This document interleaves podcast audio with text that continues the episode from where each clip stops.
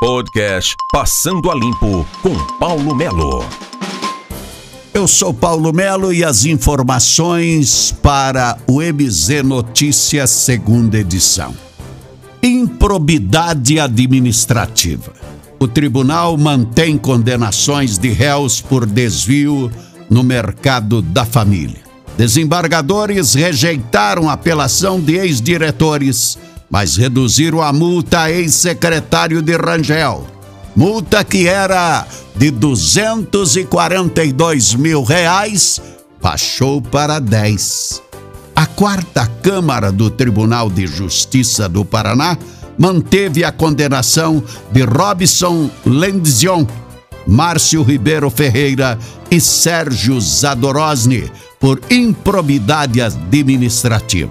Os três são réus por desvio de aproximadamente 800 mil do programa Mercado da Família durante os dois primeiros anos do governo Rangel.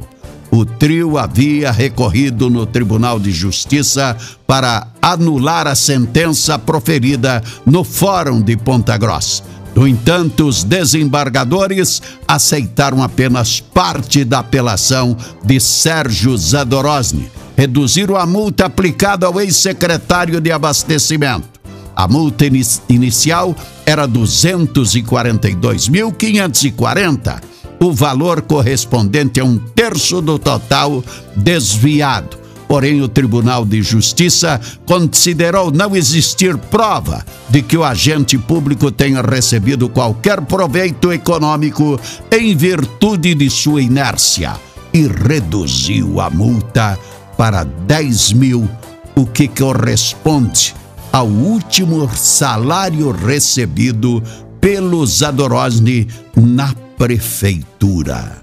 Os demais foram condenados a 727.620 desviados do mercado da família, apesar de não haver provas de que o ex-secretário se beneficiou dos desvios. Foi comprovado apenas a omissão dele.